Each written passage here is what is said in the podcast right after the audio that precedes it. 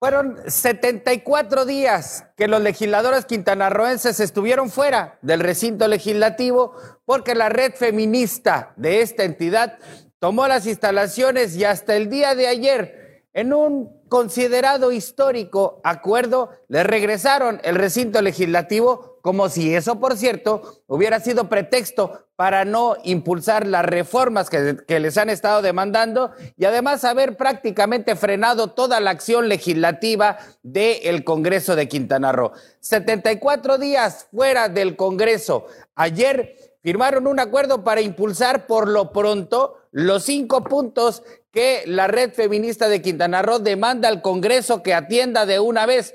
No le ha exigido que los apruebe a priori. Les ha exigido, sí, como exigen todos los quintanarroenses, que los diputados locales asuman su responsabilidad de realizar por lo menos el trabajo para el que fueron electos. Fue un largo periodo de inactividad y a partir de ahora veremos si ya con las instalaciones en poder de los legisladores quintanarroenses, pues finalmente atienden esos y todos todos los temas que tienen como rezago en el Congreso de Quintana Roo, incluyendo los polémicos, sí, aquellos 820 millones de pesos que les ha solicitado el, gobierno de Quintana Roo que les aprueben para dar para adelante a la administración pública estatal la concesión para la construcción del puente sobre la laguna Nichupté y muchos, muchos otros más. ¿Estarán ahora sí los diputados dispuestos a ponerse a trabajar? Por cierto, les quedan menos de un mes para que muchos de ellos se vayan a campaña en búsqueda de un eh, espacio en el Congreso Federal, en las alcaldías de Quintana Roo, en fin, tirar el arpa para irse por otro cargo de elección popular.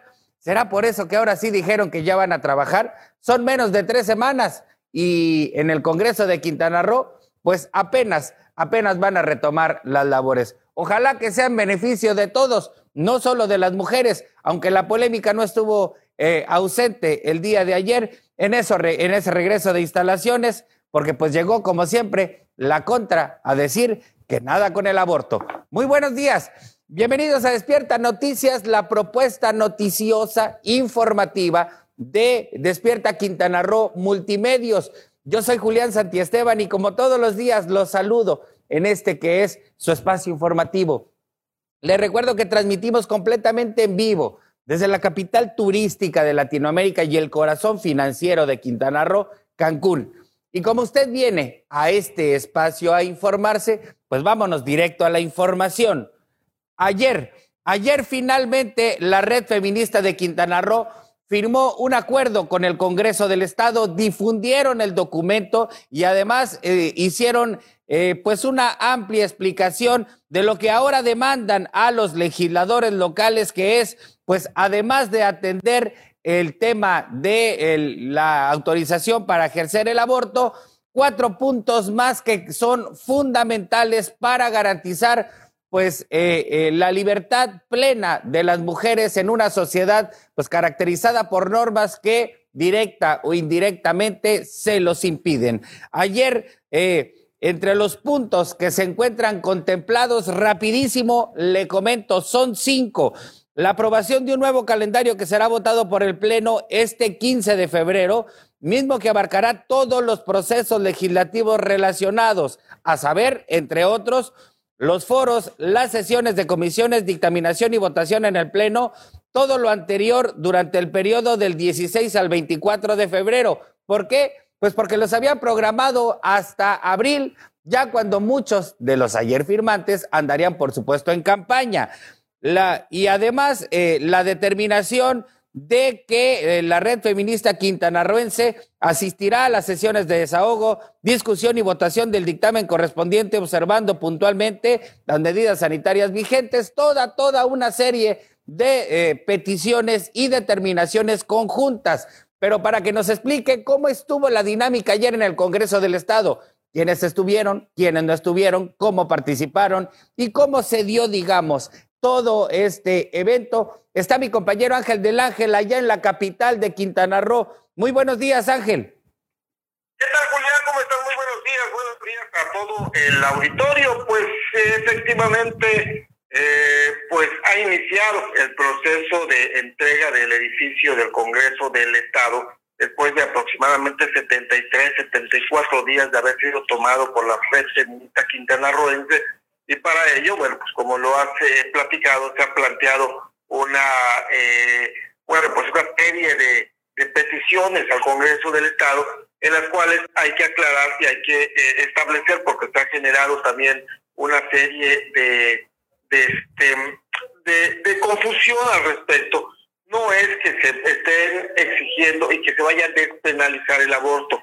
Lo que pasó es que se aceleraron los tiempos y será retomado antes de abril, como se había planteado anteriormente, para poder en su momento regresar labores al Congreso del Estado, que de hecho hoy mismo, hoy jueves, están reiniciando, eh, supongo, ellos hablaron de reiniciar labores hoy jueves de manera parcial, supongo que pues si llevando eh, pues prácticamente documentos, instalándose de esta manera, bueno, pues estarán iniciando, insisto, de manera parcial las actividades en el Congreso del Estado. Lo que también hay que aclarar que tampoco se van a ratificar las mujeres que van a permanecer en el edificio hasta que en su momento, bueno, pues pueda, eh, tengan ya eh, el, dictamen o, la minuta de lo que se va a discutir, la firma del acuerdo entre la red feminista y los integrantes de la decimosexta legislatura, te platico, bueno, pues también la que se registró ayer tuvo una situación que complicó aún más el panorama que se había vivido porque fue interrumpida de manera momentánea por una persona quien es un representante del Frente Nacional por la Familia, el cual fue identificado como Fausto Canto, quien incluso, bueno, pues se enfrentó al presidente de la Junta de Gobierno y Coordinación Política, Gustavo Miranda, él le reclamaba que no hayan sido invitados los grupos pro vida, por lo que incluso dijo que desconocía qué es lo que estaban firmando. Y es de ahí lo que te comentaba al inicio, que se generó esta confusión de que lo que estaban haciendo era eh, eh, acelerar la aprobación del aborto, cuando no es así, lo que se está acelerando son los tiempos. Hubo hay una tensión porque hubo un enfrentamiento verbal entre este grupo de Provida, que en su caso fue Fausto Canto, y también las eh, mujeres que estaban eh, pues apoyando o estaban en ese lugar al momento de la firma de este de este acuerdo. Eh, también te platico que bueno, pues finalmente el presidente de la Junta de Gobierno Coordinación Política, Gustavo Miranda, le explicó y él se retiró. Afortunadamente no pasó a más, todo quedó en la tensión, en una situación eh, muy difícil que se vivió y de por sí, eh, bueno, pues está buscando eh, calmar las aguas en este caso, bueno, pues esto pues tensó un poco el hecho, aunque, insisto, bueno, pues no pasó más, todo quedó en eso, en palabras, se le explicó, entendió y se retiró. en su intervención, pues, vaya, el diputado Carlos Hernández también habló al respecto y eh, pues dijo, pues pidió a los legisladores a no tener miedo a revisar y aprobar iniciativas que son exigencia de la sociedad y los tiempos modernos y también, bueno, pues se comentó que se teme a las iniciativas que podrían impulsar reformas político-económicos o sociales y que es importante que se traduzcan en respeto al Estado de Derecho y respeto a las mayorías y las minorías. Por lo pronto, bueno, pues ya está en vías de entrega del Congreso. Aquí lo interesante, Julián, es saber lo que están pidiendo eh, las mujeres, la red feminista, es que se discuta y se someta a, discusión la aprobación o no del aborto, pero ¿qué va a pasar si no pasa, si no se aprueba el aborto? Lo tomarán eh, con esa calma que, que, bueno, pues aparentemente podrían, podrían eh, están aparentando tener, o sería otra otro conflicto que se estaría generando por esta situación. Es un hecho que no vamos a saber hasta que en su momento los diputados sometan a discusión este tema. Ángel, nada más para, para puntualizar. Eh, lo que ayer se anunció es que van a iniciar los trabajos y los van a hacer de manera más eh, expedita, es decir, recordar que los foros que había programado la decimosexta legislatura los había puesto en fechas tan amplias como que el último estaría realizándose por ahí del mes de abril y pasar al Pleno esta iniciativa hasta el 28 del mismo mes, cuando muchos de estos diputados ya iban a estar encampañados. Entonces, eso no va a ocurrir, por lo menos es parte del acuerdo. Lo que va a ocurrir es que entre el 16 y el 24 de febrero deberá desahogarse toda esta agenda para que luego pasen al Pleno, digamos, todas las iniciativas que las mujeres han solicitado eh, que esta legislatura analice. Y por cierto, también habría que eh, acotar también, como bien lo puntualistas, puntualistas, perdón, que por lo pronto ellas dijeron que van a regresar el recinto, pero hasta que este dictamen como tal ya está hecho, ya esté hecho, es decir, por ahorita siguen ahí, pero ya puede acceder el personal del Congreso. Sí, efectivamente, eh, este, es para acelerar tiempo, lo has comentado, y, y, será para la próxima semana que donde se va a iniciar los trabajos legislativos. Y efectivamente los trabajadores ya pueden pasar. Eh, habrá que esperar también porque estamos en pandemia y no está trabajando al 100% el Congreso, entonces lo que se está suponiendo, lo que se ha eh, hablado es que probablemente puedan trabajar algunas áreas sustantivas del Congreso del Estado. Y hoy por lo pronto pues lo que van a pasar eh, eh, son sus chivas, ¿no? Que tenían en otro lado, lo van a pasar para allá para que vayan acomodándose en sus respectivas oficinas y comiencen los trabajos. Por lo pronto es lo que se espera y este y bueno, pues te, repito, habrá que ver qué pasa más adelante cuando se someta a discusión este tema. Va a ser algo muy interesante lo que se podría vivir y es que en cualquiera de las dos situaciones, ¿eh? si se aprueba o no, de todos modos hay inconformes. Por una parte está la red feminista quintanarroense, por la, por la otra parte los grupos pro vida, es decir, conflicto va a haber. Híjole, y de verdad que sí. Oye, este, pues, eh, exfuncionario Fernando Canto García, eh, pues es el que fue dirigente municipal del PAN, ¿no? Digo, dirigente juvenil, eh, el mismo que hizo por ahí una rueda de prensa recientemente diciendo que no iban a aceptar imposiciones de candidatos y demás. Es decir, eh, pues sí será muy provida, pero también lo que, lo que busca es mucho reflector. Sí, sí, sí, es lo que se comentaba, es un exfuncionario municipal de la administración anterior. Eh, finalmente eh, fungió como representante de los grupos pro vida, de, los grupos que están en contra de la aprobación del, del aborto. Y, y bueno, pues irrumpió prácticamente de esa manera eh, irrumpió de una manera, si no violenta, por lo menos no de la manera más adecuada, enfrentó al, al diputado, tal vez pensando o mal informado de que en ese momento pues podrían estar firmando la aprobación del aborto. Se le explicó y se le dijo con toda la calma que no era de esa manera eh, lo entendió y todo quedó precisamente en eso, en un mal momento, en una situación muy tensa, por cierto, que se vivió, pues, porque hubo por, por una parte, pues los, algunas mujeres que se eh, mostraron pues bastante molestas ante esta situación y que finalmente pues él entendió, se retiró sin que pase a más. Bueno, nada más, eh, como bien señalas, habrá que ver una vez que pase al análisis todo el paquete legislativo que se someta al Pleno y que se apruebe en uno u otro sentido, pues la reacción de ambos grupos, lo que ayer ocurrió con este muchacho pro vida, eh, pues también que sea una señal de lo que puede pasar eh, luego de que se apruebe, pues a lo mejor en el sentido que buscan las mujeres, pues a lo mejor ahora vamos a tener a los grupos pro vida tomando el recinto legislativo. Muchísimas gracias, Ángel. Sí, así es, Julián. Y, bueno, pues estoy seguro de algo, eh, antes de que, de que concluyamos, que una vez que se apruebe o no, pues va a haber algunas, eh, eh, bueno, se van a ir a otras instancias, estoy casi seguro, ya sea por grupos pro vida o por grupo de mujeres, pero se van a ir a otras instancias para buscar, pues, revertir la decisión, sea cual sea, que tome el Congreso. Bueno, ahí está. Muchísimas gracias. Muy buenos días, Julián. Ahí está la información que tiene Ángel del Ángel.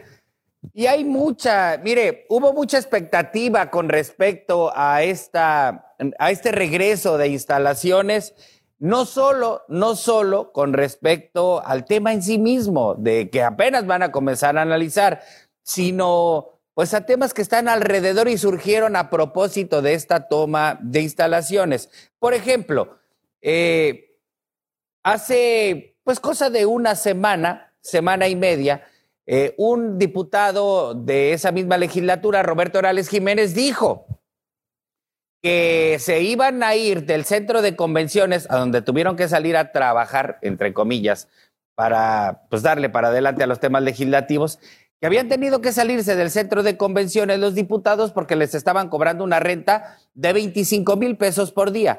Para ese entonces, digamos, y haciendo el cálculo diario de lo que representó que estuvieran en el centro de convenciones, pues el Congreso del Estado habría pagado un poco más de millón trescientos mil pesos solo por haber estado ahí. Eh, cuando, cuando le preguntaron a Gustavo Miranda García, presidente de la Jugocopo, sobre esta situación, no la negó, es decir, dijo que pues que sí, que les habían querido cobrar una renta, no dijo que hubieran pagado, ciertamente, pero no negó las cifras de Roberto Orales Jiménez y dijo que se estaban yendo a la Casa de la Cultura a pagar una renta simbólica en tanto le regresaban las instalaciones. Bueno, pues muchos de los diputados que no están en la Junta de Gobierno dijeron, a ver, espérame, ¿y cómo es que estás pagando 25 mil pesos por día sin informarle absolutamente a nadie? Ese tema todavía está pendiente por aclararse, pues por esa disposición tan discrecional de los recursos legislativos en tiempos en que los trabajadores de ese poder se han estado quejando de que les recortan salarios, de que no les pagan viáticos, que les quitan compensaciones, que hay finalmente una afectación a sus quincenas desde que en septiembre de 2020 Gustavo Miranda llegó al cargo. Entonces, todavía quedan muchísimos temas por aclararse y como bien ha apuntado mi compañero Ángel del Ángel, pues las confrontaciones todavía, todavía no se van y los nubarrones de pelea todavía están ahí. Veremos cómo avanzan los trabajos en el Congreso del Estado. Y mire, vamos a más información. Esta, por cierto, que tiene pues profundas implicaciones con la vida de Quintana Roo por la operación tan abierta de grupos criminales en este destino turístico, en este eh, paradisiaco destino turístico.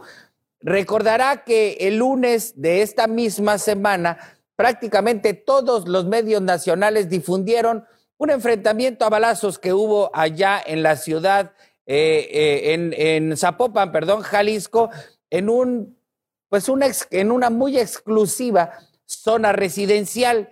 Eh, resulta que ahí se destacó que pues un grupo armado llegó a intentar privar de su libertad o como dicen en el argot criminal, a darle una levantada, un levantón a un empresario que por cierto tiene un centro nocturno aquí en Cancún. Y bueno, se trata nada más y nada menos que de José Manuel Sánchez Cruz, mejor conocido como Manu Vaquita. Eh, este empresario se supone sería el objetivo de ese grupo armado para, eh, pues, por lo menos privarlo de su libertad.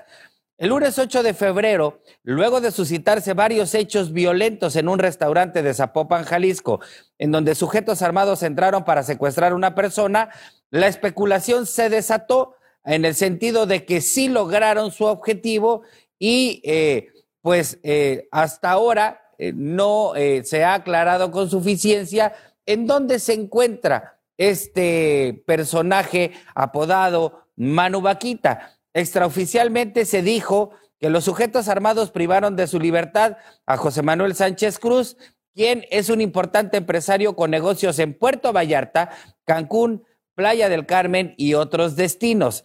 Se cree que Manu Vaquita es socio y prestanombres del yerno del exgobernador de, de Nayarit, Rigoberto Ochoa Zaragoza, ahora tan buscado, ya sabe, por la justicia, así como de su hijo Octavio Manuel Altamirano. Además, se cree que Manu Vaquita es uno de los propietarios del bar Distrito 5 en Puerto Vallarta, lugar en el que fue ultimado el exgobernador de Jalisco Aristóteles Sandoval. Y bueno, en Quintana Roo, este empresario es conocido por ser, socio de los antros y negocios más distinguidos del grupo Mandala de Cancún y Playa del Carmen, entre ellos La Vaquita, además de ser propietario de otros negocios en Tulum.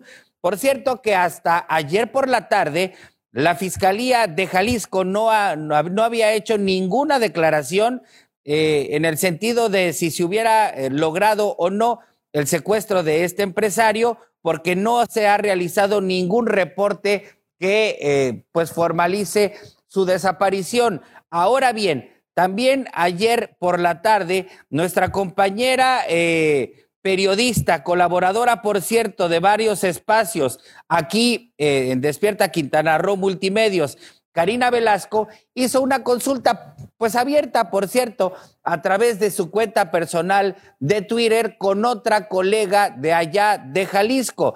Karina Velasco escribió directamente en su cuenta de Twitter. ¿Han escuchado, ¿Han escuchado algo de que si se efectuó un secuestro en la balacera de Zapopan y que pudiera tratarse de un empresario conocido como Maru Vaquita? A lo que Rubí Bobadilla, eh, eh, periodista de allá, de aquel estado, respondió.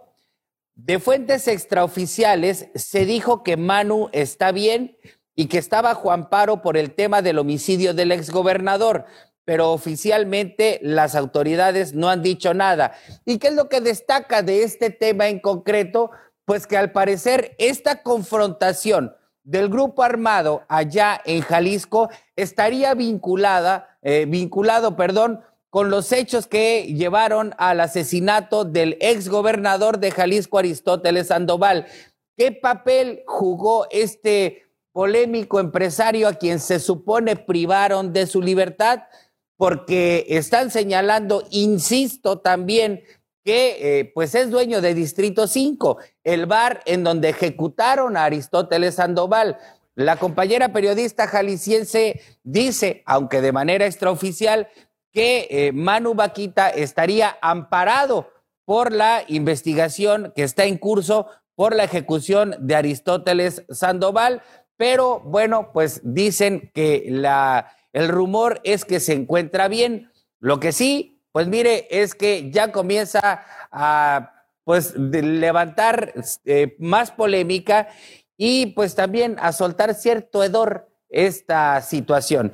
Primero, por eh, que dicen que este empresario sería prestanombres de un exgobernador Nayarita a quien la justicia ya persigue por eh, tener vinculación con el crimen organizado. Segundo, porque los antros en los que, de los que se supone es dueño este empresario, como eh, pues ese Distrito 5, La Vaquita aquí en Cancún y algunos otros, pues han tenido eventos violentos, han tenido enfrentamientos a balazos ahí en sus instalaciones en ocasiones anteriores. Y bueno, pues porque finalmente llegaron, llegaron a buscarlo para llevárselo y hasta ahorita no se ha aclarado con suficiencia si está libre, está parado, como dice la compañera periodista, o finalmente fue privado de su libertad por este comando que llegó allá el lunes a una de las, de las zonas más exclusivas en Zapopan, Jalisco. Ya le estaremos dando más información con respecto a lo que,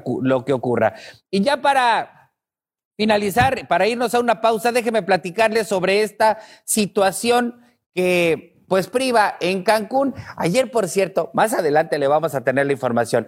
Ayer, por cierto, se aventó una conferencia de prensa el secretario de Seguridad Pública, Lucio Hernández, junto con el aún vocero del gobierno del estado, Carlos Orbañanos, eh, en la que destacaron una chulada de cifras diciendo que todo va muy bien, que la criminalidad está, pero mire, bajando muchísimo y que bueno, tenemos broncas este, con delitos de alto impacto, que es donde evidentemente nos están marcando el semáforo rojo, pero que todo lo demás va muy bien. También el fiscal general del Estado, Óscar Montes de Oca Rosales, compareció ante los diputados de la decimosexta legislatura y fue a decir lo que quiso, como toda la vida. Pero mientras todo eso ocurría, nos enteramos en Quintana Roo. ¿Se acuerda que ayer iniciamos este informativo comentándole que hubo un operativo anteayer en donde elementos policíacos entraron a una llamada narcobodega y en donde encontraron más de 110 kilos de drogas. Bueno, pues ya le tenemos desmenuzada la información de dónde provino la, pues la información que llevó a, a los policías a esa narcobodega y cómo es que los grupos criminales reaccionaron a esa, a esa situación. La detención de tres sujetos, ah, mire, por cierto, ¿con qué están relacionados? La detención de tres sujetos que participaron en la ejecución de dos guardias de seguridad el pasado 6 de febrero, el sábado pasado, también el lunes se lo comenté, permitió que las autoridades ministeriales dieran con una casa de seguridad que era usada como narcolaboratorio. Eso era eh, el lugar donde encontraron más de 110 kilos de droga, como se lo comenté el día de ayer. Eh, este narcolaboratorio era utilizado para la maquila de drogas en la Supermanzana 27. Es decir, ahí reempaquetaban la droga, la convertían en dosis personalizada, pues, para venderla en, al narcomenudeo. Este es parte del eslabón de otras bodegas y viviendas que funcionan en diversos puntos de Cancún, confirmando así la gran cantidad de drogas que se almacenan y distribuyen en este centro vacacional. La madrugada de lunes fueron detenidos en el cruce de las avenidas Guayacán y 135 de Cancún dos sujetos identificados como Ricardo N y Carlos N, quienes tenían en su poder bolsas con marihuana. De acuerdo con la Secretaría de Seguridad Pública, dichos sujetos serían los mismos que, que, ejecutaron a dos guardias de seguridad en un condominio ubicado en Playa del Carmen el pasado 6 de febrero, pues fueron ubicados por las cámaras de seguridad cuando se retiraban del lugar de los hechos hasta llegar a la ciudad de Cancún. Finalmente los atoran y terminan, pues ya sabe, cantando como los pajaritos. Y precisamente derivado de estas acciones o como reacción a las mismas, sujetos ligados a un grupo, a un grupo criminal dejó una narcomanta con un mensaje eh, amenazante, el cual estaba dirigido contra altos mandos de la Policía Ministerial de la Fiscalía General del Estado en Benito Juárez, al parecer por el aseguramiento de armamento y drogas que hicieron las autoridades en un cateo realizado en el domicilio de la Supermanzana 27 en el municipio de Benito Juárez. El reporte de la narcomanta, eh, que se ubicó, por cierto, en el primer cuadro de la ciudad, en la Supermanzana 1, se registró en el número de emergencia 911 cerca de la medianoche, dándose a conocer que la tela tipo manta fue colgada sobre la avenida Chichen Itza antes de llegar a la avenida Bonampak, cerca del Cebetis 11. De manera preliminar se dio a conocer que la amenaza iba dirigida al comandante Valier, al jefe de operaciones de la Fiscalía Especializada en atención al narcomenudeo y a otras personas que al parecer estuvieron relacionadas con el fuerte operativo realizado el martes, eh, pues ahí en la Supermanzana 27.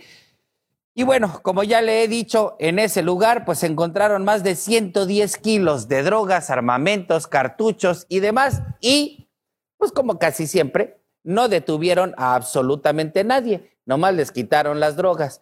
Así está la situación para que vea una vueltecita a lo que es la criminalidad, sus implicaciones, las reacciones de los grupos armados y bueno, todo, todo en un entorno en el que la autoridad dice que vamos muy, muy bien.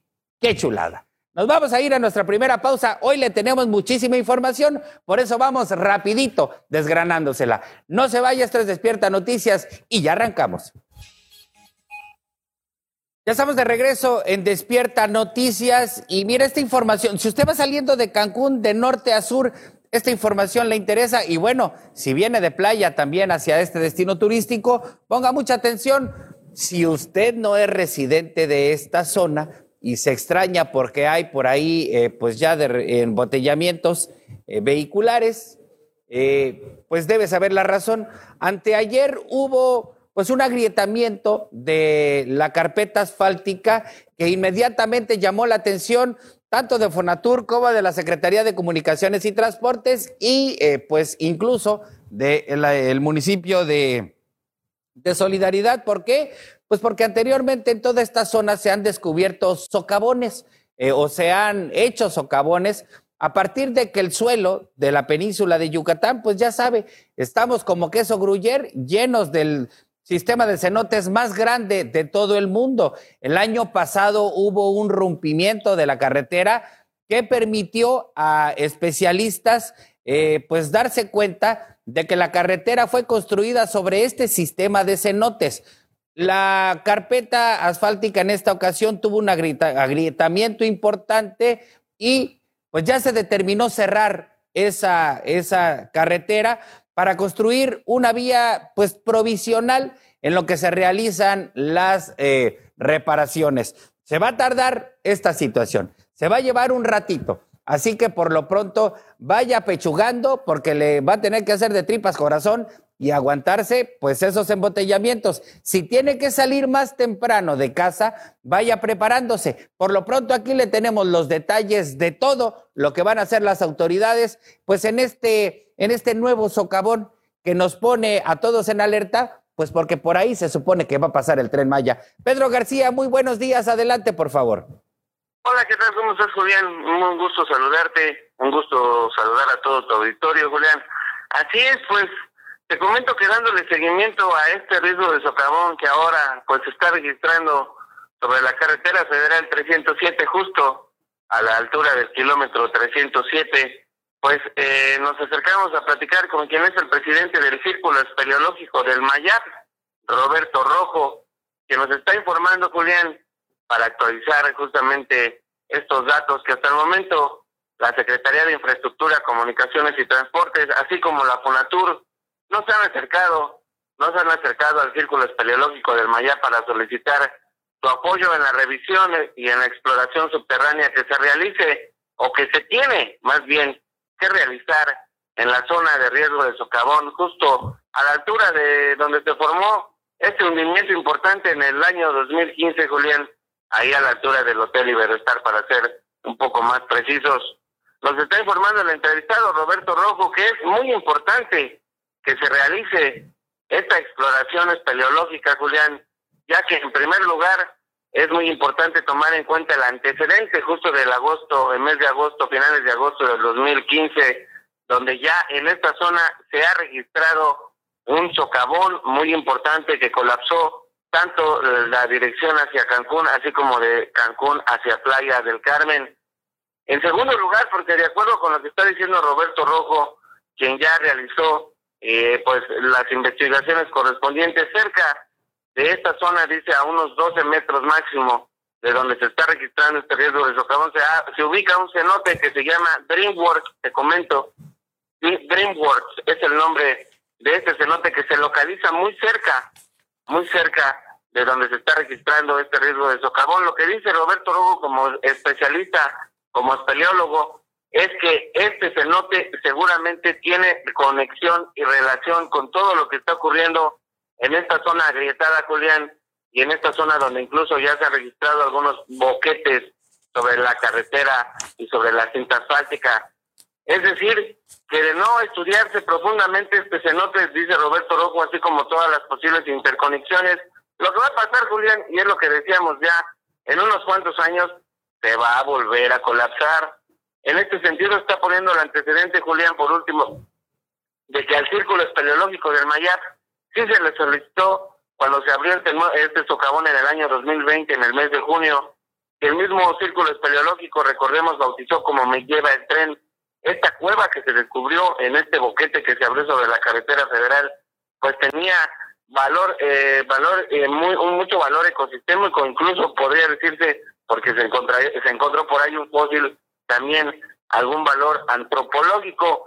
Así que nada más para muestra un botón, como se dice de la camisa Julián, si en este se note que al parecer pues era de menor magnitud, se encontraron todas estas cosas valiosas, tanto a nivel ambiental como histórico, pues también en aquel que ahora pues no se está estudiando pudiera haber muchos vestigios y muchas cosas importantes que rescatar y que no deben de ser rellenadas, así como se rellenaron en aquel año 2015. Está solicitando a las autoridades que no dejen de pasar un estudio de espeleología antes de tomar cualquier determinación. En primer lugar, en segundo lugar, que se haga el estudio correspondiente del cenote DreamWorks, que se encuentra muy cerca de la zona. Y en tercer lugar, pues evidentemente que todo lo que se tome en cuenta vaya encaminado a resguardar estos importantes ecosistemas que caracterizan no solo a Quintana Roo, sino a toda la península de Yucatán. Hasta aquí mi reporte. Así es, Pedro, es bien importante lo que nos estás comentando por muchos factores. Pero mira, además de pues de la riqueza antropológica este, y evidentemente lo fundamental que resulta la conservación ecológica de estas zonas, habría que, dijo, por lógica simple, no se trata de una cueva, es decir, es todo un sistema de cenotes que tiene corrientes internas, es decir, que el solo hecho de rellenar pues es una medida que con el tiempo no va a funcionar, terminará erosionándose o como decimos de manera cotidiana, el agua siempre busca su nivel y por dónde salirse. Así que si no colapsa después ahí mismo, pues va a colapsar en otra región de los cenotes, muy probablemente también sobre la carretera federal. Digo, es una cuestión de lógica simple, pero además, eh, ayer lo comentabas tú mismo, Pedro, esta, eh, pues esta ruta es la que las autoridades federales, Fonatura en concreto, han elegido para construir sobre la parte media de la carretera los pilotes que por donde correrá eh, las vías del tren Maya. Entonces, esta emblemática obra del gobierno de la República pues no tiene bases, por lo menos, por lo menos tampoco físicas aquí en esta región de Quintana Roo, más allá de las polémicas sobre los recursos y lo infundado para realizarla. Pero bueno, hablando incluso de la cuestión del suelo, pues es un enorme riesgo. Si la carretera ha colapsado por la enorme cantidad de vehículos eh, que pasa diariamente, ¿qué les hace pensar que no va a ocurrir lo mismo con un, con un tren, con todo lo que pesa y con la rapidez a la que se va a estar moviendo. Así es, Julián. Eh, como bien dices, no tiene bases, o si las tiene, pues son bases que en cualquier momento se les pueden venir abajo, Julián, como ya se ha demostrado. Así que, pues ojalá las autoridades tomen en cuenta la voz de los expertos, en este caso los espeleólogos, eh, que hicieron importantes descubrimientos y que incluso advirtieron también sobre este peligro, Julián, que estás comentando, porque no solo se trata de esta cuestión ambiental o histórica, sino también de la vida y del peligro que puede generar un proyecto si no es que se echa a andar como Dios manda, como se dice Julián, porque si no toma la voz de los expertos en consideración y solo por salir al paso como un paliativo, como lo hicieron en aquel 2015, eh, solamente porque ya estaba colapsando la actividad turística, recordemos, turistas no pudieron salir de eh, llegar a sus vuelos a tiempo, eh, miles y miles de trabajadores faltaron a sus empleos, es decir, se hizo un verdadero caos. Ahora, quizá por nada más salir al paso y no generar pues problemáticas como en aquel entonces se generaron, pues quizá puedan tomar la determinación de rellenar nuevamente sin tomar en cuenta la voz de los especialistas y los estudios correspondientes, que pues finalmente podría ser en beneficio a futuro para que no vuelva a ocurrir lo que ocurrió hace, hace pues ya seis años y que ahorita se está repitiendo lamentablemente, Julián. Así es, muchísimas gracias, Pedro. Buenos días. Bueno, y mire, de verdad, de verdad, no se trata de ser ave de mal agüero ni agoreros de ningún tipo. El asunto es que la vibración que genera un tren, por muy de alta velocidad que sea, pues con la intermitencia además de la circulación vehicular, evidentemente alteran el suelo. Eso es lo que ha generado que se rompa y se generen estos socavones en el sistema de cenotes más grande del mundo, eh, que está en la península de Yucatán y que bueno, ya usted lo ha visto, no es nada que, no, que le estemos inventando, ya ha visto a lo largo de los años cuántas rupturas carreteras ha habido. Bueno, se imagina a un tren de alta velocidad corriendo además ahí, sobre la parte central de la autopista, el peso y la vibración que va a implicar ¿Se imagina el riesgo? De verdad, desde ahorita, imagínese que algo ocurra. Cuidado, lo estamos advirtiendo desde ahorita.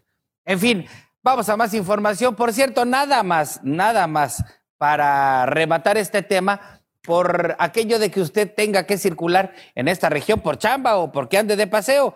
Van a abrir vías alternas, eh, caminos provisionales en lo que se repara esta zona. Le vamos a dar puntual seguimiento a ver cuál es la opción para reparar la eh, carretera. Veremos si van a construir un puente o si de plano nada más le van a echar piedra y grava para tapar el socavón que se ha hecho ahí. Le vamos a estar dando, insisto, puntual seguimiento al tema y por lo pronto, pues a mentalizarse. Va a ver cómo ha habido, por cierto, también en otras tantas situaciones de estas, eh, caminos provisionales que se abren a los lados de la carretera y que van a alentar el tráfico vehicular y que bueno, pues ahora afortunadamente estamos saliendo de una temporada alta, la temporada alta invernal, pero pues por lo pronto mentalícese y salga más temprano de casa para que no lo agarren con las prisas. En fin, ahora sí, nos vamos a información de la grilla. El día de ayer le comentamos que la Asociación Nacional de Diputados Locales del Partido del Trabajo determinó sacar de sus filas a el diputado local y antes dueño de la franquicia en Quintana Roo, Hernán Villatoro Barrios, pues ¿por qué? Por ir en contra de los postulados partidistas de esa agrupación.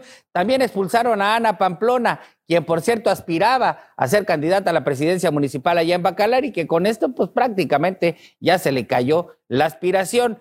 Hernán Villatoro Barrios reaccionó ayer ya a estos señalamientos y dijo que todo se debe, como ya lo ha dicho anteriormente, pues a una guerra sucia por parte de la delegada nacional del Partido del Trabajo, Patricia Casados, a quien ha señalado, acusado de vender candidaturas y de trabajar, que es que para el gobernador del estado, Carlos Joaquín González, oílo como si no fuera él señalado exactamente del mismo pecado. A mí se me hace que ahí en el fondo hay una pelea por el business, este, que ambos se andaban disputando. En fin, el asunto es que Hernán Villatoro Barrios dijo que los señalamientos en su contra son bien injustos, son muy infundados, eh, y que entonces si lo expulsan del Partido del Trabajo, va a ir a las instancias eh, de justicia partidista para demostrar que eh, pues su delegada nacional está haciendo las cosas mal. Pues mire, hay un dicho que dice, y no me lo crea, nada más lo voy a comentar así, este, ni siquiera relacionado con el tema, o usted sabe si lo relaciona, pero dicen que entre mula y mula nomás las patadas se oyen.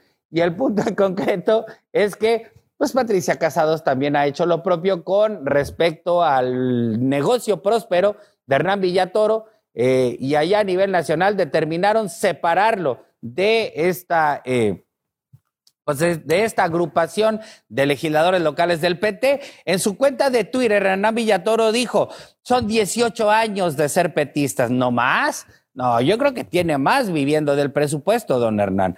Luchamos por una izquierda verdadera. Hoy viviendo en Lagos del Sol. Usted que vive en Cancún, ¿sabe cuánto vale una casita ahí en el fraccionamiento donde vive Hernán Villatoro?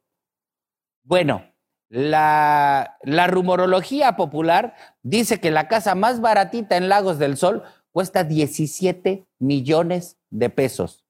Solo la casa más el mantenimiento y todo lo demás. 17 millones de morlacos. Eso es eh, lo que cuesta la casita en donde este eh, izquierdista verdadero eh, vive. No hemos recibido, por cierto, dijo ayer Hernán, ningún documento por parte de la Asociación Nacional de Diputados Locales del Partido del Trabajo, pero de llegar, acudiremos a la instancia nacional del partido para, por ser injustas las resoluciones y nos iremos incluso al TECRO y al Tribunal Electoral del Poder Judicial de la Federación. Pues ya estaremos viendo en qué va el pleito ahí y eh, también adelantar que aquí le hemos dado puntual seguimiento a una información publicada primero por el periódico Milenio allá a nivel nacional y luego retomada la información por otro medio nacional de bastante relevancia, Reforma, ambos han destacado pues, la operación en Quintana Roo y pues en varios países del mundo de esta mafia de rumanos dedicados a la trata de blancas, al lavado de dinero, a la clonación de tarjetas, a la extorsión de empresarios.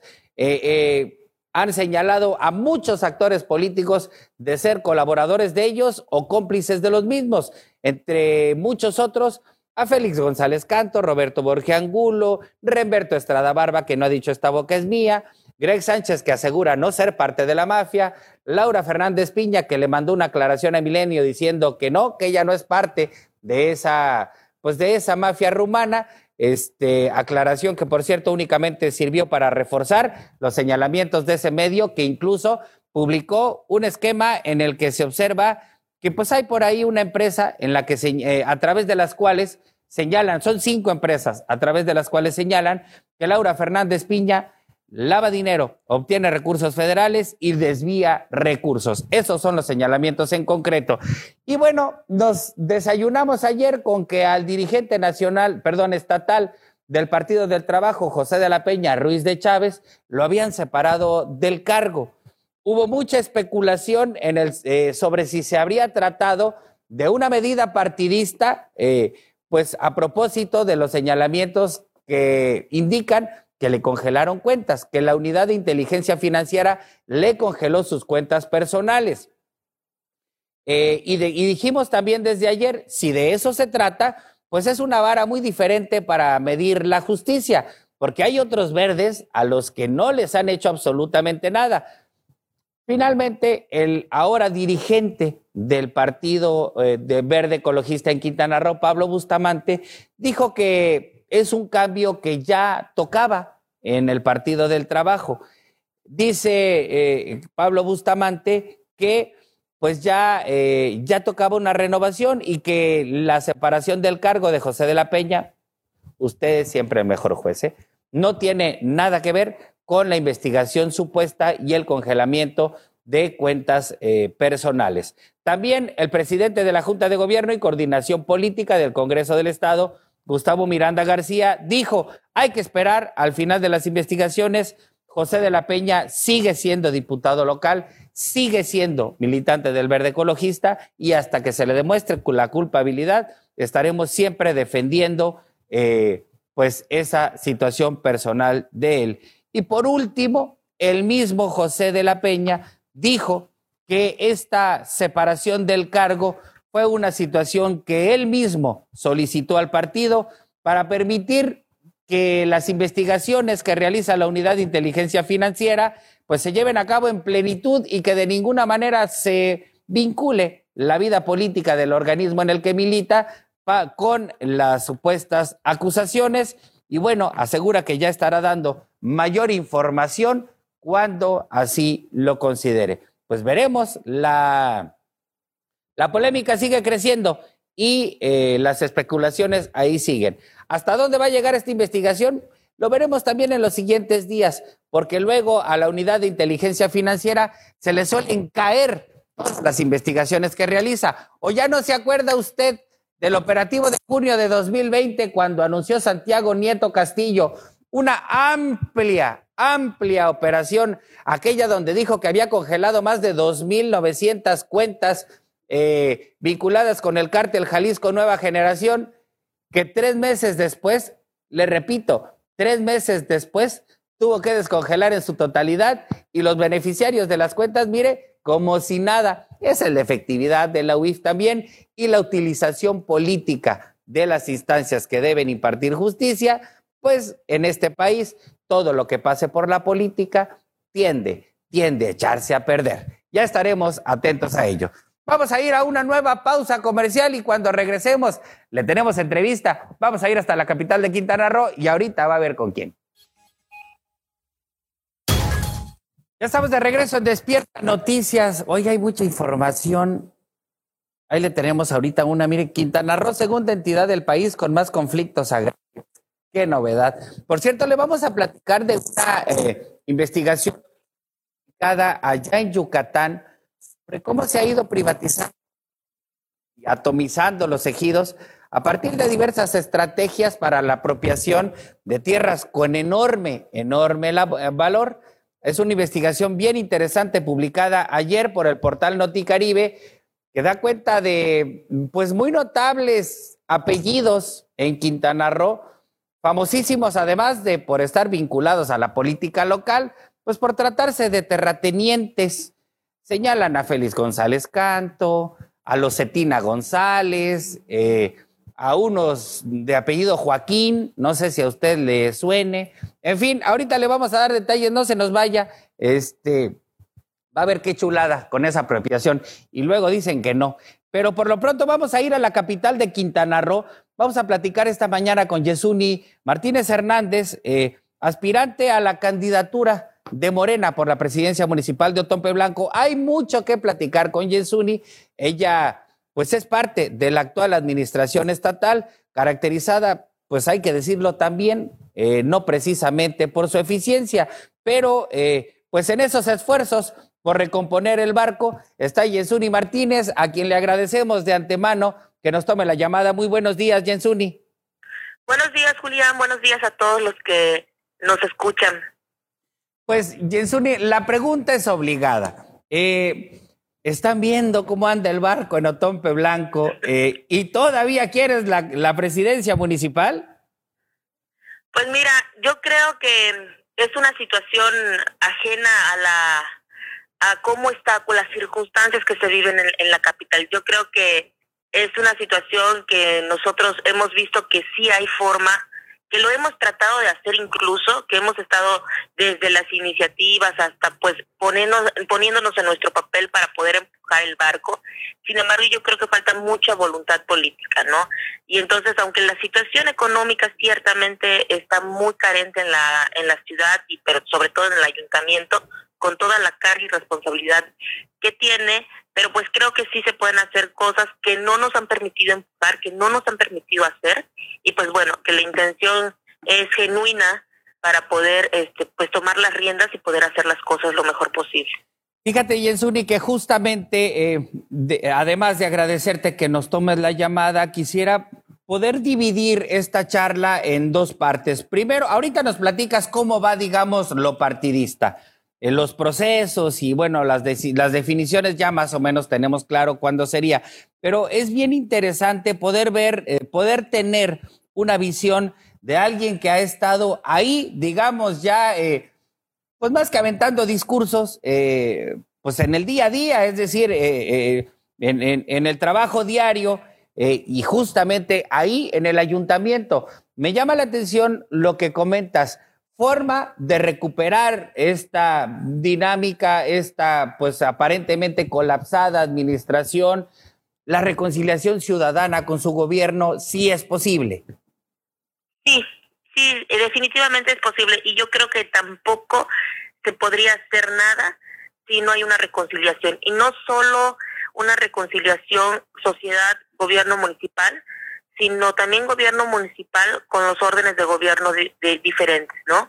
Junto con el gobierno estatal y el gobierno federal, pues yo creo que debería de haber una coadyuvanza total para poder, este, ahora sí que ayudarnos y poder sacar todos juntos el tema, ¿no?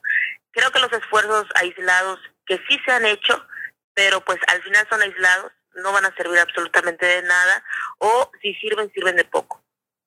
Eh, ha habido a lo largo de esta administración señalamientos también, digamos que también es importante preguntarlo porque, porque hasta dónde los integrantes de esta administración, Jensuni, han sido factor eh, pues para que las situaciones estén como estén. Es decir, hay quien dice que pues que, por ejemplo, Jensuni Martínez es de un grupo político y que el alcalde es de otro grupo político. Hay por ahí otro aspirante en la administración municipal a quien señalan, pues de ser parte de otro. Y ahí podemos irnos de grupo en grupo. Pero considerando tu visión interna, el optimismo que tienes con respecto a que la situación puede mejorar, ¿hasta dónde han sido los mismos actores de esta administración factor?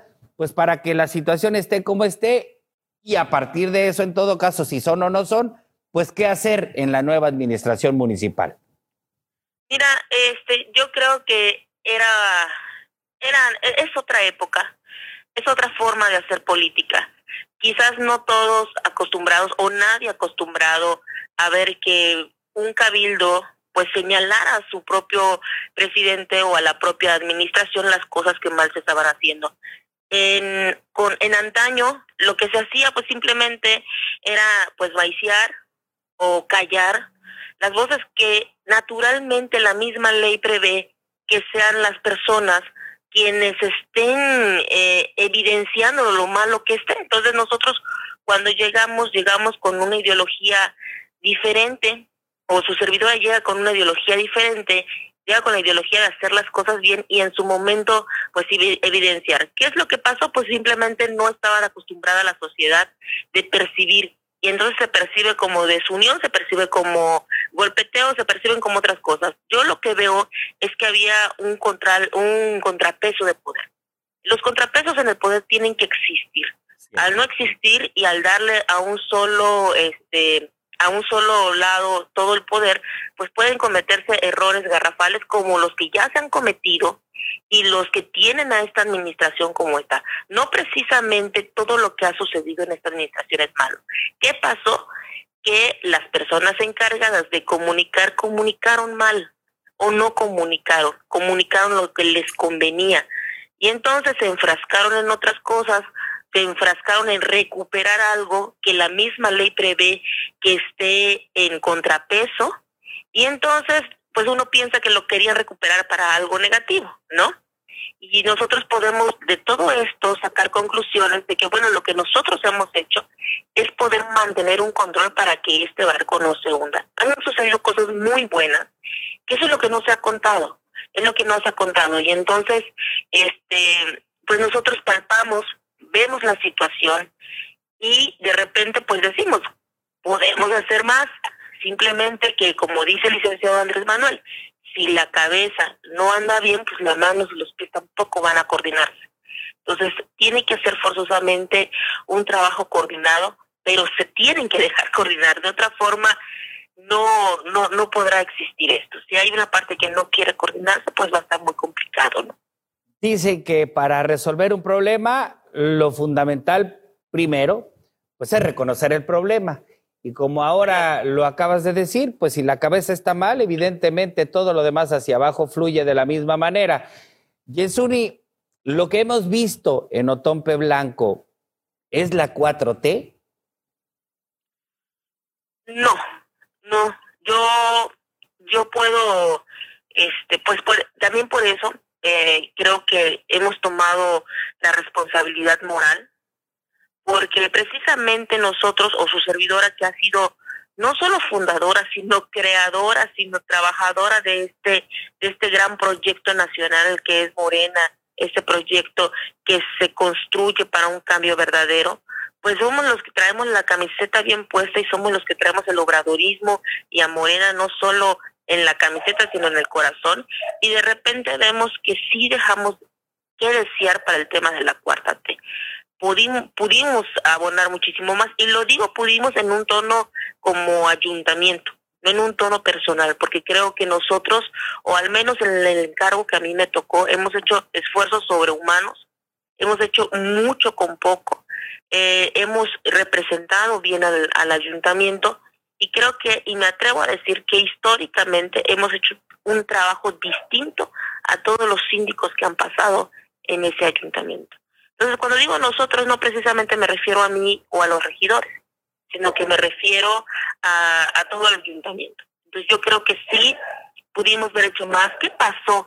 Yo creo que pasó que el área que le correspondía eh, tener todo lo administrativo, que al final esa es la administración, el área que le correspondía administrar, no puso como a las personas correctas, o algunas sí debo de recalcar que algunas han hecho muchísimo con un poco, pero algunas, las esenciales, creo que les faltó. Y entonces es ahí cuando nosotros no vemos eh, aterrizada la cuarta transformación como quisiéramos, pero sin embargo sí se han sentado bases para que eso se, puede, se pueda trabajar. Ahora, es importante esto último que nos señalas y también por eso es importante platicar con ustedes, que son eh, los impulsores de esta cuarta transformación republicana. Eh, en Otompe Blanco hemos visto pues algunas propuestas presidenciales concretadas o no, finalmente es muy interpretativo el tema, pero que sí, sin lugar a dudas, necesitarán una mayor profundización o un mayor reimpulso y en esto los gobiernos más inmediatos al ciudadano son fundamentales. Me refiero, por ejemplo, pues a esa zona libre anhelada, a la llegada de Sectur, este, que son cosas, sí, muy, digamos, eh, muy directamente vinculadas a la acción del gobierno federal, al Congreso Federal, pero que pues requieren del acompañamiento de un gobierno municipal. ¿Cómo, cómo ves esta situación? Pues hasta, hasta para campaña, Jensuri, es decir, pues seguramente les van a estar recordando que Sectur no está ahí en el monumento al mestizaje mexicano. Sí, mira, eh, yo creo que todo tiene su procedimiento, ¿no? Eh, a lo mejor lo que no se pudo es calcular, uno, pasamos un proceso muy complicado que es la pandemia, el cual creo que a todos, a todos, nos vino a mover eh, los tiempos y la visión de cómo hacer las cosas, ¿no? Creo que esto nos detuvo y nos detuvo para para bien o, para mal, porque sí, sí había que hacer un replanteamiento de las cosas. Y entonces, este, pues en ese en ese sentido los los tiempos también ya no dan o no dieron en este en esto que ya pasó y pues bueno eso no quiere decir que no se vaya a aterrizar los cambios cuando son cambios este grandes como los que estamos hablando de la zona libre que no solamente es un, una responsabilidad yo creo que el gobierno federal ha estado respondiendo poco a poco al tema de la zona libre, pero no solo eso significa, sino significa también que los empresarios les interese, que la sociedad pueda también interesarle y que empiecen a sacarle provecho. La zona libre no va a llegar solo este con la, con el decreto de gobierno federal. La zona libre tiene que llegar también con el interés de los de los que van a hacer posible la zona libre. Entonces, yo creo que todavía falta esto, reconciliarse con la sociedad, falta coadyuvanza con la sociedad. Y entonces son cosas que tenemos que ir trabajando y ciertamente habrán quienes pues lo critiquen y habrán quienes lo señalen, pero en su momento habrá que explicarles todo esto. Habrá que explicarles que también tiene que ser una parte de ida y otra parte de vuelta. Ha platicado Jensuni Martínez, por ejemplo, con el empresariado del sur, que son los que, pues, en estos momentos andan atravesando por una crisis terrible, como todo el país, evidentemente, a propósito de la pandemia. Sí, mira, de hecho, eh, su servidora ha sido impulsora de estímulos fiscales. Ahorita tenemos en nuestra comisión un, un importante eh, una importante iniciativa en la cual vamos a trabajar de mano con los empresarios para poder crear estímulos fiscales que a lo mejor esto impacta a las a las arcas municipales porque pues tenemos que reconocer que si ya no hay dinero eh, y que todavía hay este pues eh, participaciones federales que vienen recortadas y una gran responsabilidad en la nómina, pues entonces esto puede impactar. Entonces estamos tratando de trabajar una iniciativa en la cual sea lo menos posible, que impacte lo menos posible a las arcas municipales y que nosotros podamos darle un tiempo prudente a los empresarios para que puedan reactivarse. Entonces sí, sí, sí, por supuesto que hay cercanía, eh, no uno por uno, con sus representantes, hemos estado hablando, hemos adoptado esto como nuestro y no sería la primera vez.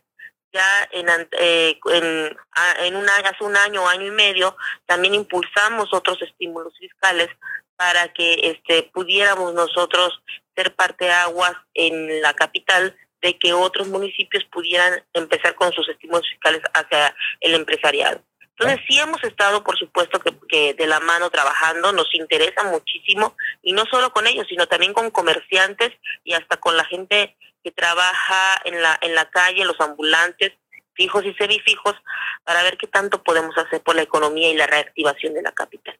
Pues se tiene un buen trecho andado. Ahora, eh, en lo estrictamente partidista, ¿cómo van? ¿Cuántos fueron, por cierto, los inscritos? ¿Y para cuándo los tiempos de definiciones? Nunca habíamos visto tantos aspirantes a un cargo, este, pues que de plano tantas voluntades hay para transformar. ¿Cuántos fueron y cómo van, Jensuni? Mira, el número exacto no lo tengo, se sonaba un número como de 20 aspirantes. Wow. Eh, y puede ser que sean más, porque uno los va contando mientras van sacando su publicación. Eh, y, y, creo que, este, que bueno, eh, a lo mejor no se ha visto, pero esto ya ha sucedido. Ya los que estamos dentro de Morena sabemos que la gente eh, aspira, ¿no? Eh, recordemos que la izquierda sí es, todos los que estamos aquí adentro, pues por naturaleza somos revolucionarios, ¿no? Y entonces queremos tomar las riendas de lo que, de lo que viene, así como de la creación del partido, así como todo, las, todo lo que, todo lo que está de por medio. Entonces, pues esto no, eh, a lo mejor no se había visto eh, públicamente, pero en antaño, cuando Morena empezó, siempre ha sucedido, siempre hay muchas inscripciones, por eso el proceso es largo. Ahora, hasta el 2-3 de marzo, estaríamos nosotros sabiendo si va a haber una preliminar en encuesta con cuatro participantes o va a haber alguna candidatura única que también cabe la posibilidad. Entonces, esto se va a saber hasta el 2-3 de marzo. Eh, y, a ver, había... Eh, pues digamos, cierta incertidumbre con respecto a la definición por parte de la autoridad electoral, por ejemplo, Eh, pues en esto de si los municipios de alta, media o baja competitividad, este, lo que evidentemente mueve o deja como estaba la cuestión de género, eh, digo, primero dijeron que muy probablemente iría hombre y ahora estamos con que muy probablemente va a ir mujer ahí en el municipio de Tompe Blanco, lo cual pues obviamente favorecería a las mujeres en, en, en esta predefinición, pero sigue esta consideración así, digo, con base en las mismas determinaciones de la autoridad electoral.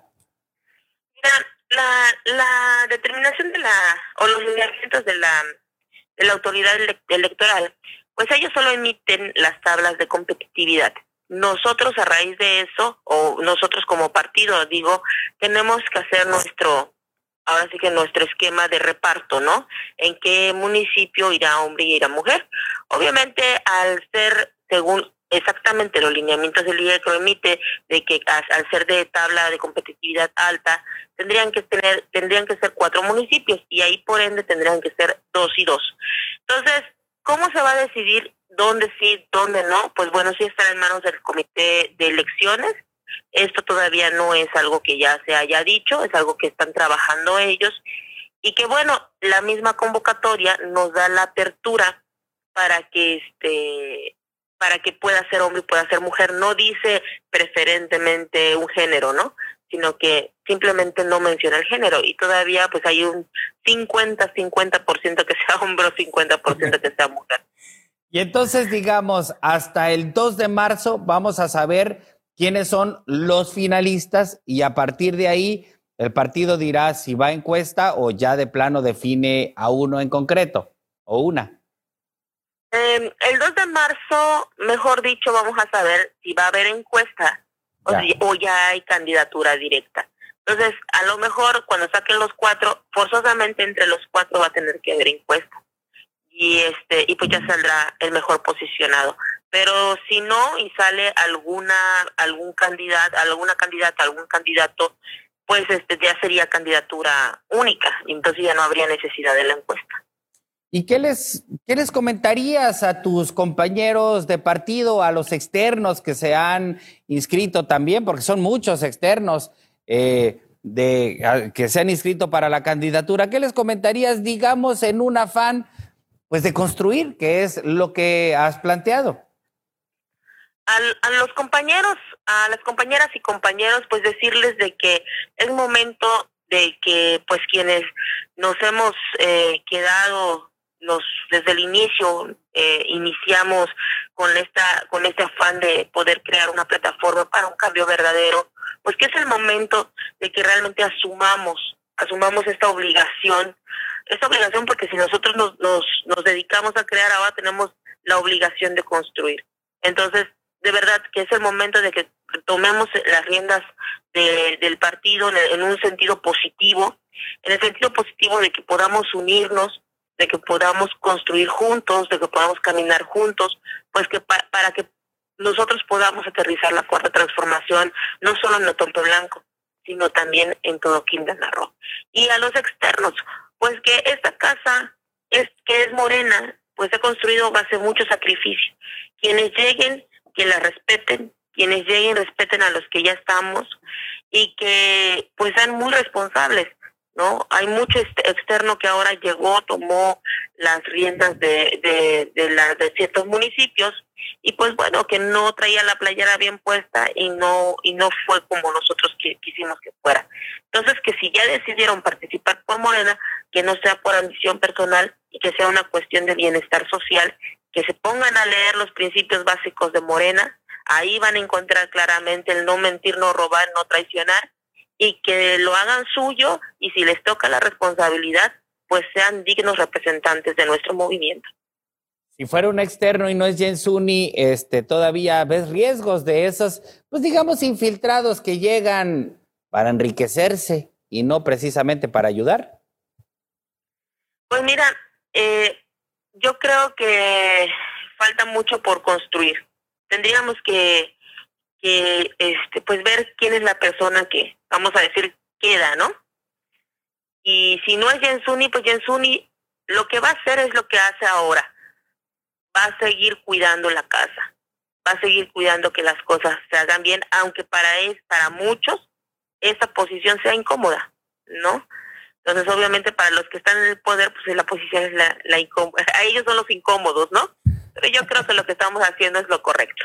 Y entonces, este, será, seguirá siendo nuestro papel, cuidar la casa, cuidar los ideales y cuidar, por supuesto, un movimiento que nos costó a millones de mexicanos construir más esfuerzo. Muchísimas gracias, Jensuni Martínez. ¿Algo más que desees agregar? No, la verdad, agradecerte muchísimo, Julián, el que me des el espacio, el que yo pueda explicar un poco, no, no sobre mis aspiraciones, más bien del por qué. El que yo pueda este, explicarle a la gente, a lo mejor en algún otro espacio, en algún otro momento, el, sobre mucha incertidumbre que exista, que, o que existe en la capital, y por supuesto que al ser yo eh, actriz o actor principal de este movimiento aquí en la capital, pues este podernos nosotros eh, empezar este esta coyuntura de participación unida junto con la sociedad para poder sacar juntos a Otompe Blanco. así es, justamente por eso, por eso la idea de dividir la charla, porque pues ya sabemos el que lo importante siempre es saber el por qué y bueno, pues te agradecemos muchísimo, Jensuni Martínez, que platiques con el auditorio de Despierta Noticias y estaremos en comunicación más adelante, pues muchísimo éxito. Muchísimas gracias, muchísimas gracias a todos los que me escucharon. Gracias. ahí está, hasta luego. El Jensuni Martínez, aspirante a la candidatura a la presidencia municipal por Otompe Blanco. Ella lo dijo y de verdad siempre es importante. Ante esta enorme cantidad de aspirantes en las 11 alcaldías, pero fundamentalmente por el Partido Morena, ya escuchó más de 20, más de 20 allá en Otompe Blanco. Pues el qué es evidente. Lo importante es el por qué. Porque seguramente hay quien ni siquiera discurso ha preparado ¿Por qué? Pues porque es el cargo. ¿Por qué? Pues porque es el acceso a las arcas. ¿Por qué? Pues porque son tres años de chamba segura. Pero cuando uno le rasca un poquito al proyecto, eh, pues es cuando empieza a salir el cobre. Y Enzuni Martínez ha sido de las fundadoras de este movimiento y de verdad nos ha tocado verla pues caminándole, caminándole. Todavía es una cuestión inacabada, Todavía está por definirse. Veremos cómo fluye todo en la cuarta transformación republicana. Nos vamos a ir a pausa y regresamos ya a la sección más divertida de Despierta Noticias, la sección de deportes.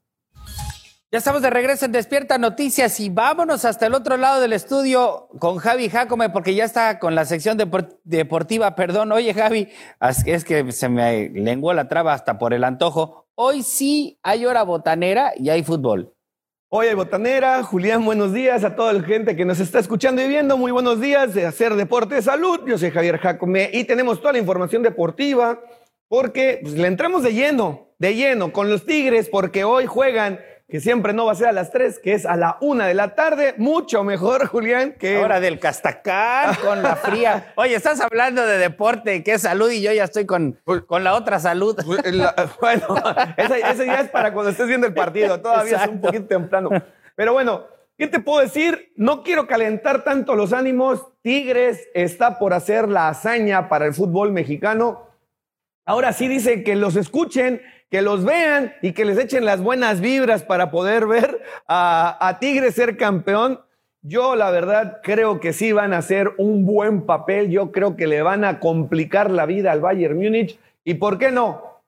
Pensar en el triunfo, pensar en Tigres campeón de la Copa de Campeones. No más que no se nos vayan a desinflar. Van muy bien. No más que no se vayan a desinflar. Con eso me conformo. Pues yo creo que siempre pensando en positivo debe de salir las cosas bien. Si tu cabeza empieza a pensar en que te van a meter los siete que le metieron al Barcelona, que el Bayern Múnich es un equipo alemán poderoso, campeón de la Champions, pues sí, pero a lo mejor el Tigres si juega la Champions en dos, tres años podría ser que también dando golpes ahí de, de pelea. Entonces, no se sabe. Es fútbol, todo puede suceder, son 11 contra 11 y no hay más. ¿En qué será? Son 8.37, en cuatro horas, cuatro horas 20 minutos aproximadamente estará dando el saque inicial del Tigres contra el Bayern Múnich y esperemos que a Tigres de la Universidad Autónoma de Nuevo León en México le vaya de lo mejor. Así es. Bueno, Julián, el abierto de Australia. Venus Williams eliminada en la Ah, eliminada, no llegó ni a la segunda No ronda. me digas. Ahí se quedó, se quedó ahí. Pero algo muy curioso acaba de suceder. Ahí el, el corresponsal que tengo en Australia me acaba de mandar la información y Rafael Nadal acaba de pasar a la tercera ronda venciendo al norteamericano, a un norteamericano, porque son muchísimos los que están jugando, pero lo venció en tres sets, 6-1, 6-4 y 6-2. ¿Estoy bien, Ah. producción? Pero no es lo, lo eso no curioso. fue lo que llamó la atención. No es lo curioso, lo, lo que califica, cómo califica. Lo curioso es que en el segundo set, Nadal estaba a un punto de ganarlo y le sacan un juegazo. Iba 5-3, le sacan un juegazo y se convierte el partido en 5-4. Yo creo que se prende Nadal, se enoja, pide silencio al público para sacar y una señora le hace la Britney señal a Rafael Nadal. ¿Sí? Eh, O sea que, este, o sea, se puso a pedirle silencio así como que para que vean calladitos y le respondieron Sí, enojados. Es, pues es que en el tenis tienen que hacer silencio cuando se está para sacar, para que no pierda la concentración Ah, el, el- el jugador. Entonces yo creo que se ha de ver enchilado Nadal de ese punto que le sacan, ¿verdad? Y bueno, pues resulta que a la hora de que va a sacar, él les dice que silencio y la señora le hace la Britney señal. Voy a hacer nada más el puño, ustedes imaginen la siguiente parte. Exacto. Uno de los cinco. Uno Ah, de lo los tenemos, cinco dedos lo tenemos en imagen, ahí estamos Ah, en bueno, imagen, pues perdón. Entonces, esa es pues la nota que da el, el, eh, abierto de Oye, y luego mira la, la muchacha ahí de seguridad de la, de la cancha, nomás se le queda viendo a Y la no, pero la sacaron a la señora, ¿eh? Ah, sí la Sí, sacaron. claro, la sacaron. Ahí tenemos la imagen, ustedes para que la estén Órale. viendo.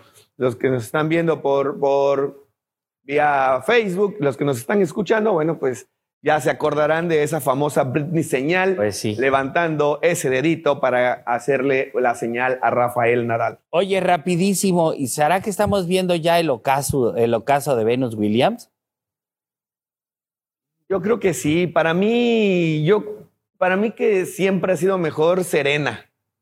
Como ¿Sí? que trae más que Venus. Digo, las dos son las hermanas, el papá Claro. las, las promocionó, las levantó, las elevó, pero Venus Williams para mí no es tan fuerte como Serena. Para mí se hace más fuerte Serena Williams. Bueno, pues ya estaremos viendo. Por lo pronto, no veremos más a Venus Ya, en este ¿no? Ya se fue. Australia. Ya perdemos la, toda posibilidad de que a lo mejor y se enfrentaran una vez más. Después de mucho, ¿eh? hace mucho que no se enfrentan.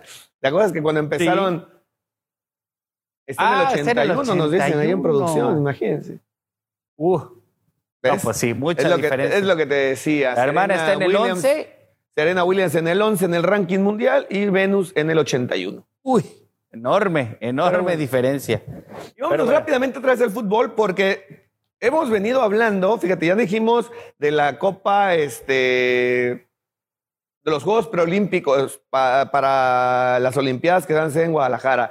Ya dijimos Ajá. la Copa de Oro. Y bueno, ayer por la tarde noche salió las fechas para la Conca Champions. Esa copa tan maravillosa que se juega con los equipos mexicanos y de CONCACAF, digo de México y de CONCACAF, que es de donde sale Tigres para ir a jugar ahorita el Mundial de Clubes. Entonces ya tenemos que del 6 al 8 de abril van a ser los partidos de ida y del 13 de abril al 15 de abril los partidos de vuelta. Los equipos mexicanos ya tienen rivales y el Cruz Azul va contra el Archaay de Haití. El León va contra el Hamilton o el Toronto de Canadá, los dos, todavía no se sabe, está, por jugarse y el- eliminarse ese, esa, este, esa serie. Eh, Monterrey va contra el Atlético Pantoja de República Dominicana y América de México va contra el Olimpia de Honduras. Ahí está para todos los americanistas. No, allá tenemos uno en producción. No sé si sean más, pero bueno, ahí están. Va a aparecer, pale- va a aparecer pelea del Canelo, mano. No, pues es que no. O sea, no. Sí, que- exacto. Lo bueno que lo dijo. Tú eres, a ver, Dani, argumento, ¿tú eres del América? ¿Dani? Ah, No, qué bueno, con razón al lo lado- dijo con Pero el que tiene al lado sí. Con total franqueza, dices, es un bulto, dice. Yo creo que aquí el que tiene más duro el, el- el encuentro va a ser el León, porque seguramente va a calificar el Toronto los dos son de Canadá, el Toronto y Hamilton, los dos son, pero Toronto creo que tiene más para calificar y es el que puede complicarle un poquito a los mexicanos, en este caso al León. Y bueno, quiero decirte que la final es la única que están cambiando aquí en esta nueva edición.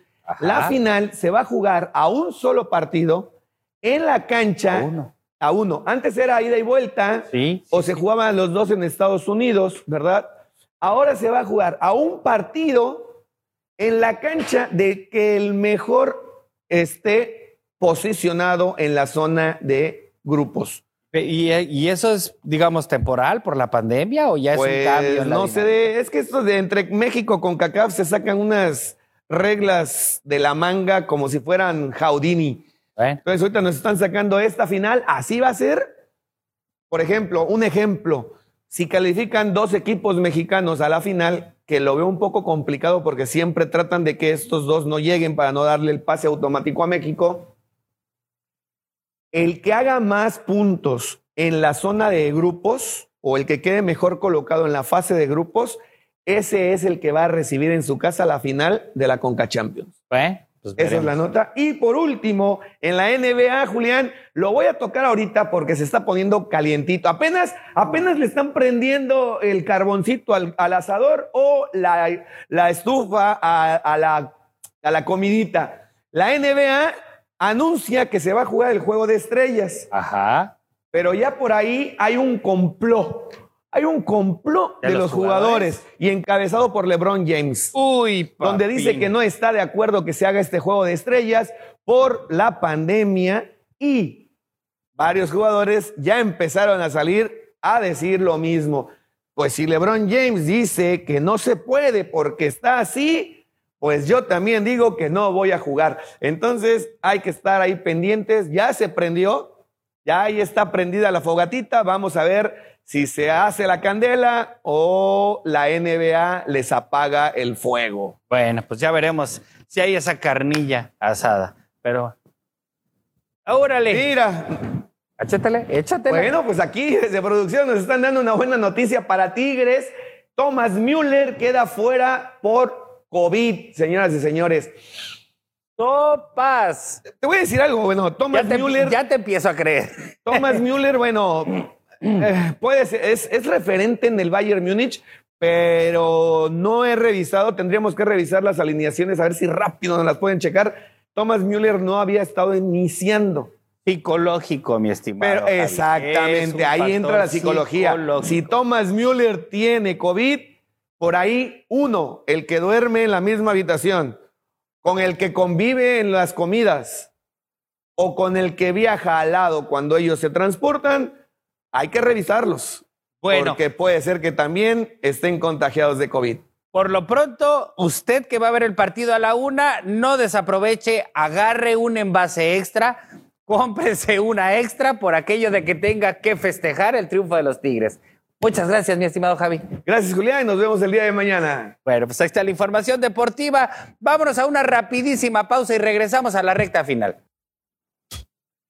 Ya estamos de regreso en Despierta Noticias, estamos en la recta final y como le había comentado, mire, le, recomiendo que lea una nota que está en el portal Noticaribe, eh, que está basada en una investigación publicada allá en el estado de Yucatán, para enero de este año, por cierto.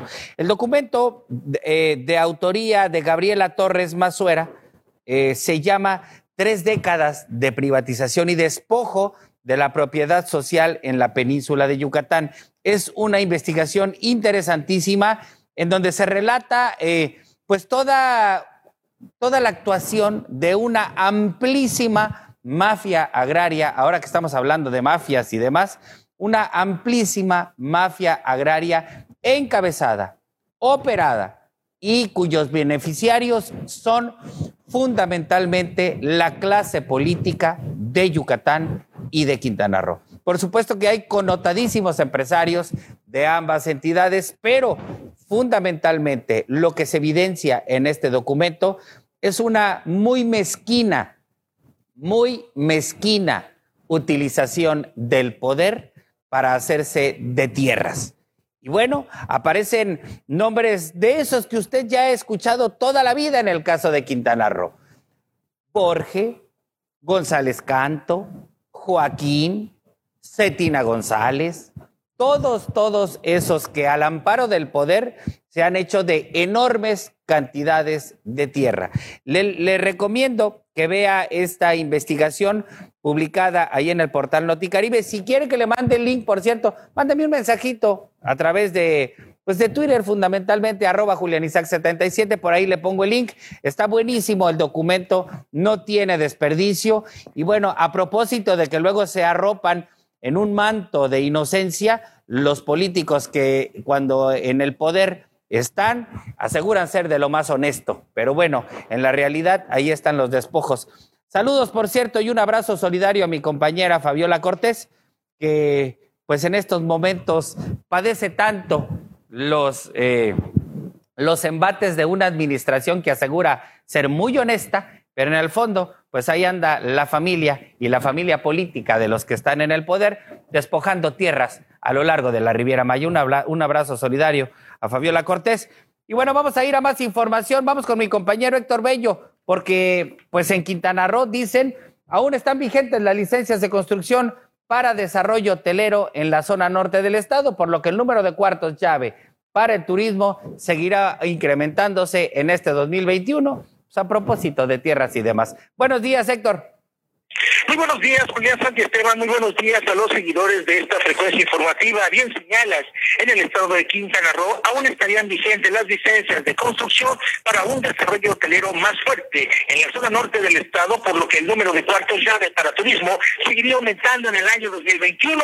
Si bien lo afirmó la secretaria estatal Marisol Vanegas Pérez, de acuerdo a números de desarrollo urbano, el estado cerró con, en este el año pasado, 2020, con 114 mil 369 habitaciones hoteleras es decir, 6.8% más respecto a las 107.128 que tenían al cierre del año 2019. En ese sentido, Julián mencionó que estarían en construcción algunos de los hoteles como el Royalton, uno más de la constructora El Arca en Playa Langosta, así como también el Hotel Grand Island y un Jarrot, todos en la zona hotelera de Cancún. Estos complejos, Julián, hoteleros suman 5.800 habitaciones extras, además de los hoteles que se acaba de construir la segunda etapa de Plaza La Isla, en la zona hotelera también de nuestro puerto Cancún, y están en proyectos nuevos condominios para el exclusivo complejo Puerto Cancún, de 350 hectáreas en los primeros tres kilómetros de este bulevar Julián. Este año, Julián, inició con la apertura de más resorts,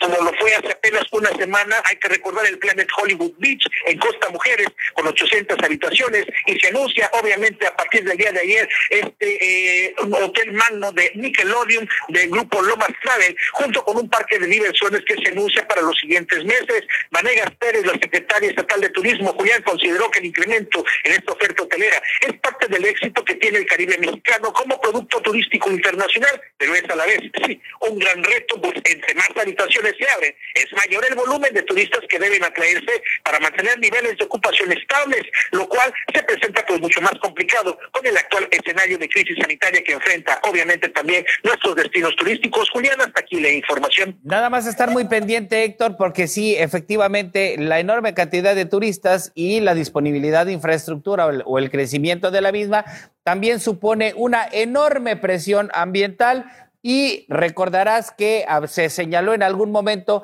que proyectos como Gran Island estaría siendo cancelado o por lo menos cambiado. Se dijo en algún momento que en lugar de un hotel se iba a ser una especie de centro de convenciones. Muy atentos con ese tema, mi estimado Héctor, y habrá que ver si entonces sí, después de dos años de que dijeron que se cancelaba, este, pues ahora resulta que le van a dar para adelante en la recta final de esta administración joaquinista.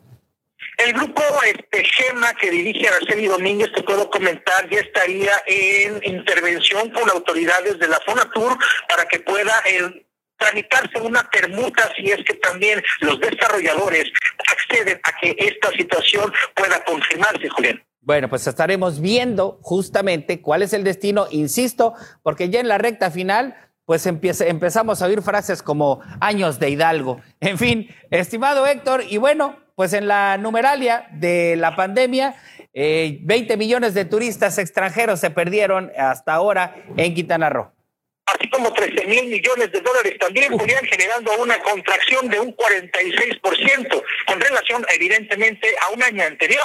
Esto lo afirmó el titular de la Secretaría Federal de Turismo, Miguel Torruco Márquez, recalcó que en el 2019, Julián, cerró el país con 45.4 millones de turistas y 24.600 millones de dólares por derrama, ambos con un crecimiento, dijo, del 9% más en comparación con el año inmediato anterior, es decir, el año 2018. La derrama global del sector turístico alcanzó 170 mil millones de dólares, de los cuales 83% es turismo interno, de los 258 millones de viajeros en el turismo nacional. En este año, 102 millones, pues sí, fueron los que se esperaron en un hotel. Con todo esto, Julián, el desplome pues fue más profundo en comparación con los, esto que habían visorado de 11.286 millones de dólares que esperaban fuera el fondo que pudiera tener en este 2020, pero desafortunadamente quedó atrás. Estos máximos históricos registrados durante estos siete años consecutivos, que evidentemente el año pasado pues fue catastrófico. Julián, hasta aquí mi información. Muchísimas gracias, mi estimado Héctor. Muy buenos días, Julián. Bueno, ahí está la información turística para que vean nada más. Hay que estar atentos todos ¿eh? con ese proyecto de Grand Island, porque en su momento se dijo además que la construcción de los cuartos de hotel de ese proyecto iban a terminar por colapsar el sistema de drenaje de ahí, de la zona hotelera de Cancún. Entonces, no olvidemos, no olvidemos, podrán tener las licencias y todo, pero no quiere decir que no eh, vayan a generar una tremenda afectación a todo, a todo lo que ya está ahí instalado. En fin, ya estaremos viendo. Se nos queda muchísima información en el tintero y también el trabajo de nuestros compañeros reporteros, al cual por supuesto reconocemos. Le agradecemos que haga de este espacio su espacio informativo. Lo invitamos a las 11 de la mañana a nuestro corte y eh, pues ahí desahogaremos toda esta información. A la una y media, nuestra segunda emisión con mi compañero Yoshimar Mendoza. Esto es Despierta Noticias yo soy Julián Santiesteban y le recuerdo que usted y yo tenemos una cita mañana a las 7 de la mañana.